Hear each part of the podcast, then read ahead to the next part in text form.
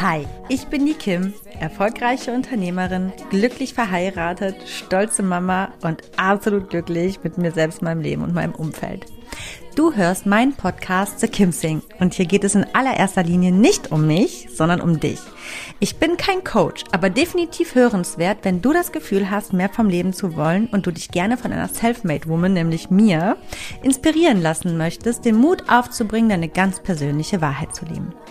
In meinem Podcast zeige ich dir, wie du mit einem ganzheitlichen Bewusstsein fürs Leben auf allen Ebenen erfolgreich und glücklich wirst. Egal wer du bist und woher du kommst, du kannst im Leben alles erreichen oder sein, was du möchtest. Denn wenn ich das geschafft habe, dann kann es wirklich jeder schaffen. Aber ich warne vor, hier wird angepackt und nicht weichgespült. Also Ärmel hoch, packen wir es gemeinsam. Schön, dass du da bist.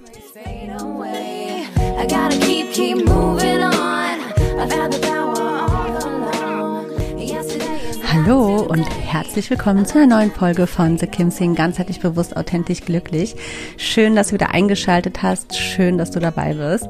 Ich finde, ich habe heute ein richtig, richtig, wirklich cooles Thema, nämlich das Thema Positive Living in zehn Schritten bewusst glücklich wohnen. Ich finde nämlich, dass das ein Thema ist, was so gut wie gar nicht groß angegangen wird oder worüber nicht viele groß reden. Ich habe mich tatsächlich viele, viele Jahre genau mit dieser Thematik auseinandergesetzt und möchte dir einfach heute mein persönlich zusammen äh, äh, ähm, Wissen mit an die Hand geben.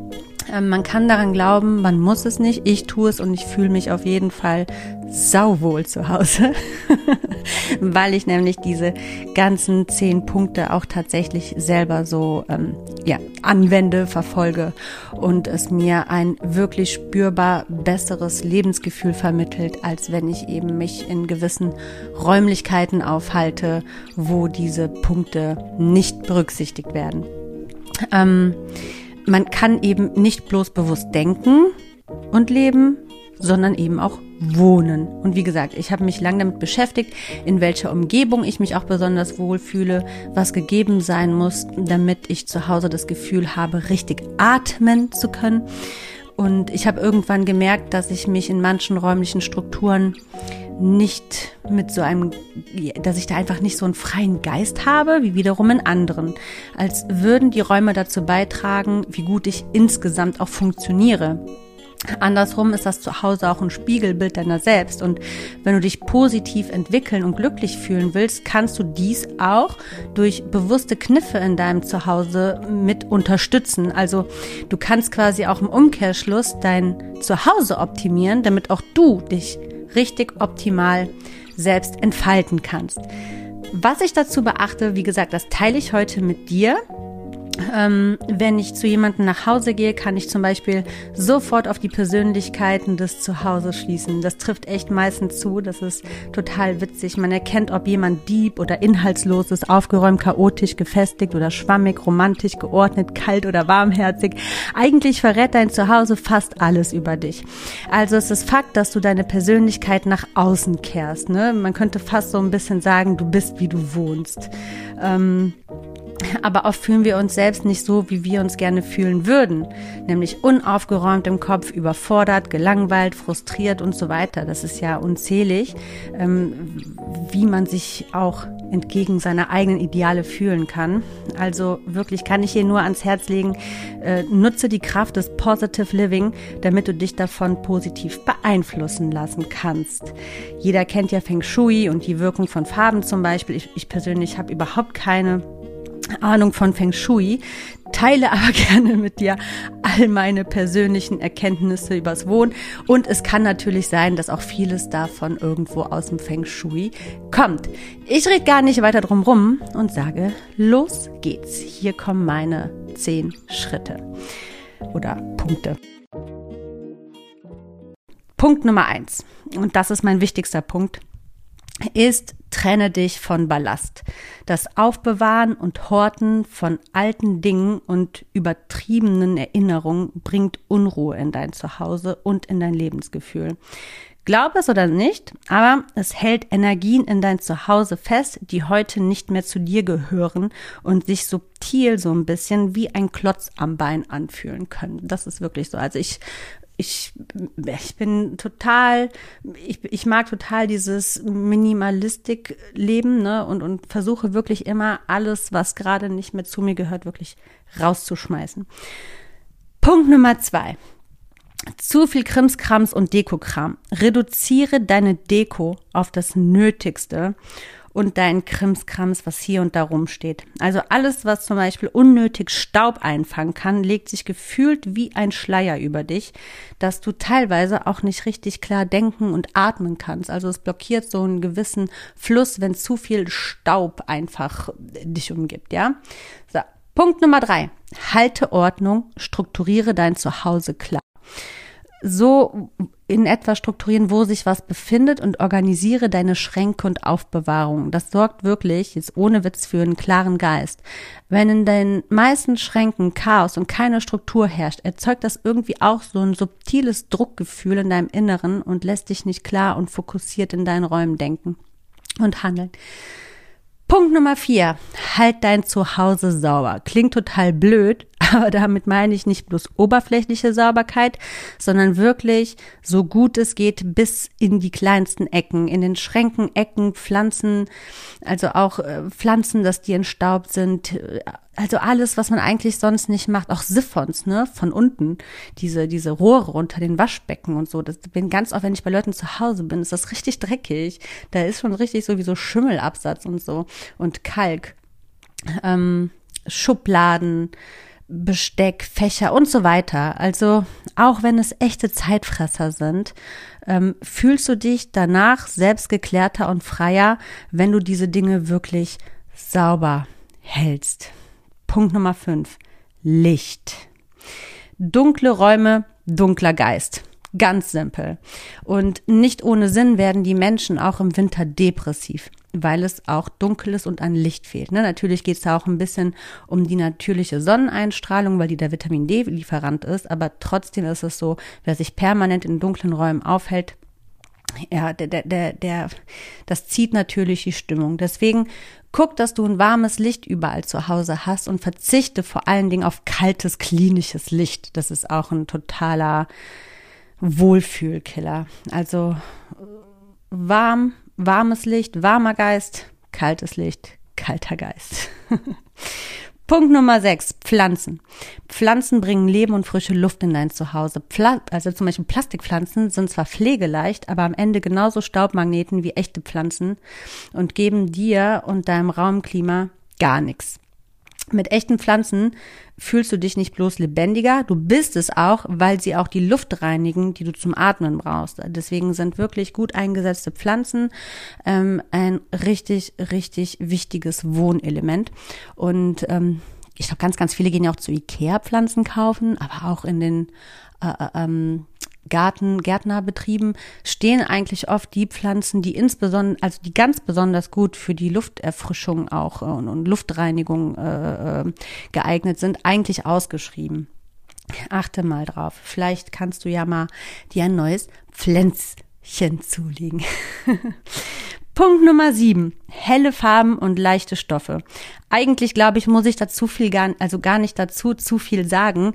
Helle Farben und leichte Stoffe sorgen für ein leichtes und freundliches Raumgefühl und so auch Lebensgefühl. Hell ist natürlich nicht immer praktisch, besonders nicht mit Haustieren oder Kindern, aber auch da gibt's pflegeleichte Lösungen.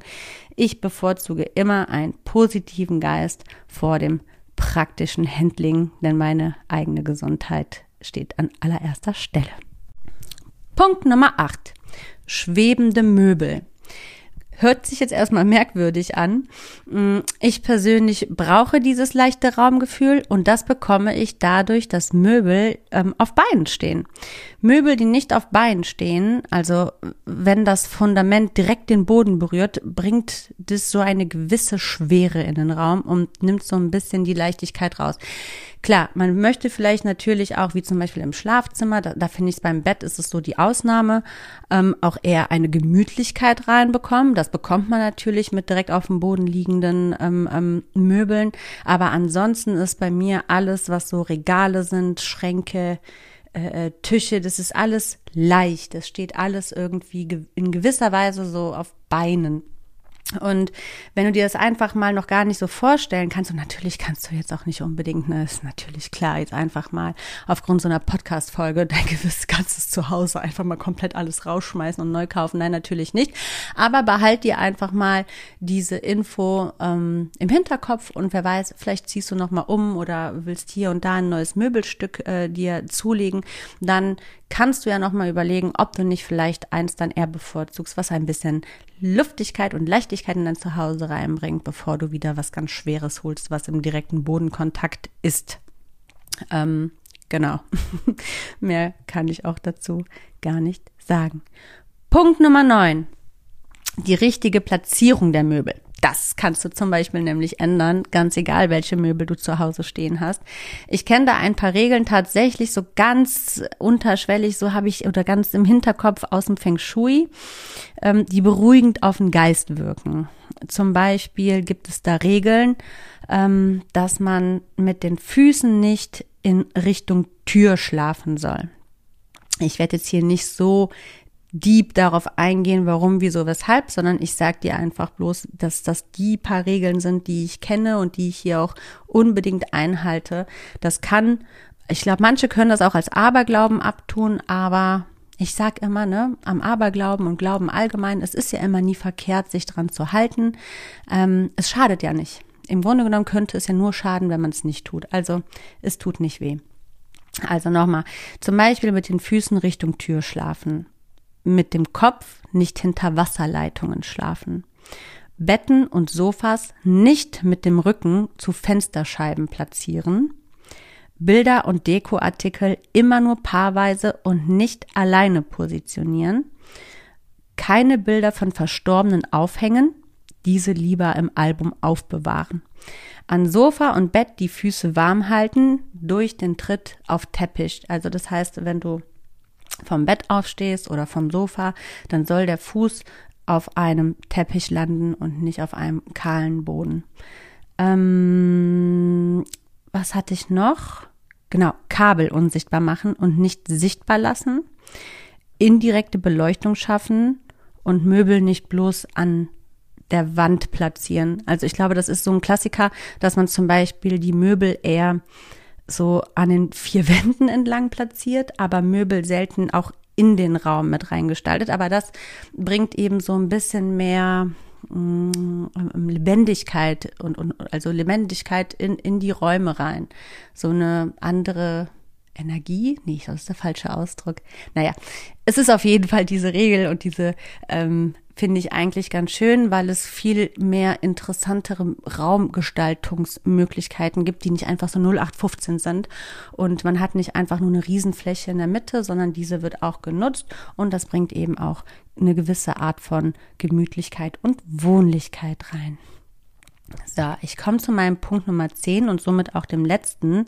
Und ich finde, das ist eigentlich auch einer der wichtigsten, ganz unabhängig davon, was ich dir jetzt hier heute erzählt habe, ist, und das ist mein persönlicher Tipp an dich oder mein, mein was heißt Tipp, mein Appell, ähm, bringe deine Persönlichkeit zum Ausdruck und mach dein Zuhause zu einem Zuhause und nicht zu einer Klinik, ja, oder zu einem reinen Nutzraum, sage ich mal.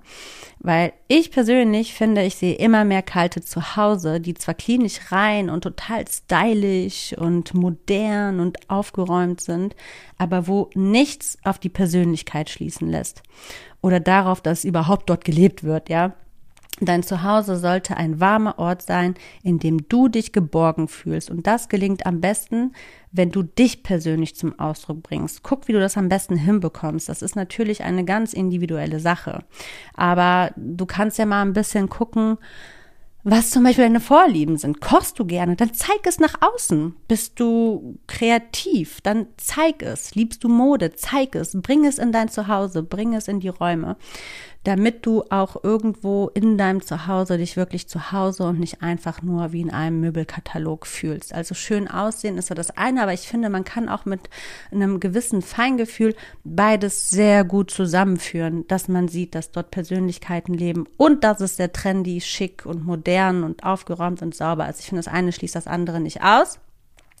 Und doch finde ich, dass es sehr, sehr selten gelingt, wenn ich zu anderen nach Hause komme. Dann sehe ich leider oft sehr wenig Persönlichkeit oder viel zu viel. Also diese Balance ähm, für ein harmonisches Lebensgefühl, Wohngefühl, das schaffen echt nur wenige. Aber ich finde, mit diesen zehn Punkten kann man das sehr gut schaffen. Und ich hoffe, ich habe dir einfach mal ein bisschen Inspiration heute mit an die Hand geben können. Natürlich musst du ja nicht alle Punkte umsetzen. Das sind, wie gesagt, meine persönlichen Punkte, ähm, die für mich ganz klar gelten, an die ich mich halte, mit denen ich mich wohlfühle. Und vielleicht sagst du, hey, Punkt Nummer sieben und Punkt Nummer neun, die sind geil, die übernehme ich für mich, aber der Rest, der, damit kann ich nichts anfangen. Auch gut. Wie gesagt, mein Podcast ist ja zum Inspirieren da und nicht zum äh, Umdiktieren. Ja, ich äh, verbreite hier einfach nur meine persönlichen Sachen und keine immer unbedingt harten Fakten. Und da ist natürlich jeder frei und so auch du, sich für sich, für sich selbst persönlich das rauszupicken, was ihm persönlich gut tut. Und darauf kommt es doch an dass es dir gut geht und du dir selbst gut tust und ich vielleicht hier und da manchmal eine kleine Essenz dazu beitragen kann. Ja, das war's auch eigentlich auch schon für heute von mir, von meiner Seite zu, zu diesem Thema Positive Living. Ähm, definitiv ein sehr interessantes Thema. Ich würde da vielleicht sogar noch mal in der Zukunft noch, noch tiefer drauf eingehen. Es gibt nämlich so ein bisschen in Deutschland nicht so diesen Feng Shui-Bereich, aber so ein, ähm, wow, ich weiß gar nicht genau, wie das heißt, irgendwas mit psychologisch, psychologisches Wohnen irgendwie. Da gibt's auch noch mal hier und da ähm, Kniffe, die auch insbesondere aus dem geschäftlichen Bereich in der Firmeneinrichtung und ähm, Geschäftseinrichtung auch noch mal natürlich existiert. Ne? Diese Psychokniffe, die, die kennen der ein oder andere vielleicht auch schon, der hier zuhört, was dann mehr zum Kauf verleiten soll und so. Und da gibt es aber eben auch nochmal so Psycho-Tricks, mit denen habe ich mich persönlich noch nicht so auseinandergesetzt, wie man wohl auch das Wohnen nochmal ähm, für sich selbst äh, optimaler gestalten kann. Also wenn du da noch mehr interessiert bist in dieser Thematik, kannst du dahingehend natürlich auch selbst mal ein bisschen googeln und recherchieren und forschen. Ähm, ich werde das definitiv tun. Ein Umzug steht ja bei uns ähm, früher oder später an, also werde ich auch diesen Aspekt definitiv nochmal für mich selbst äh, äh, ähm, ja mehr unter die Lupe nehmen und vielleicht gegebenenfalls dann auch nochmal diese Thematik hier im Podcast aufgreifen. So, jetzt reicht's aber wirklich. Jetzt bin ich fertig. Ähm, ich freue mich, wenn du äh, zur nächsten Folge von The Kim Sing auch wieder einschaltest. Wünsche dir bis dahin alles das, was du für dich brauchst, um ganzheitlich bewusst, authentisch und glücklich zu leben. Mein Name ist Kim Asmus und ich wünsche dir eine gute Zeit. Bis zum nächsten Mal. Ganz viel Licht und Liebe. Mach es gut. Bis dahin. Bye bye. Ciao, ciao. today. I let the memories fade.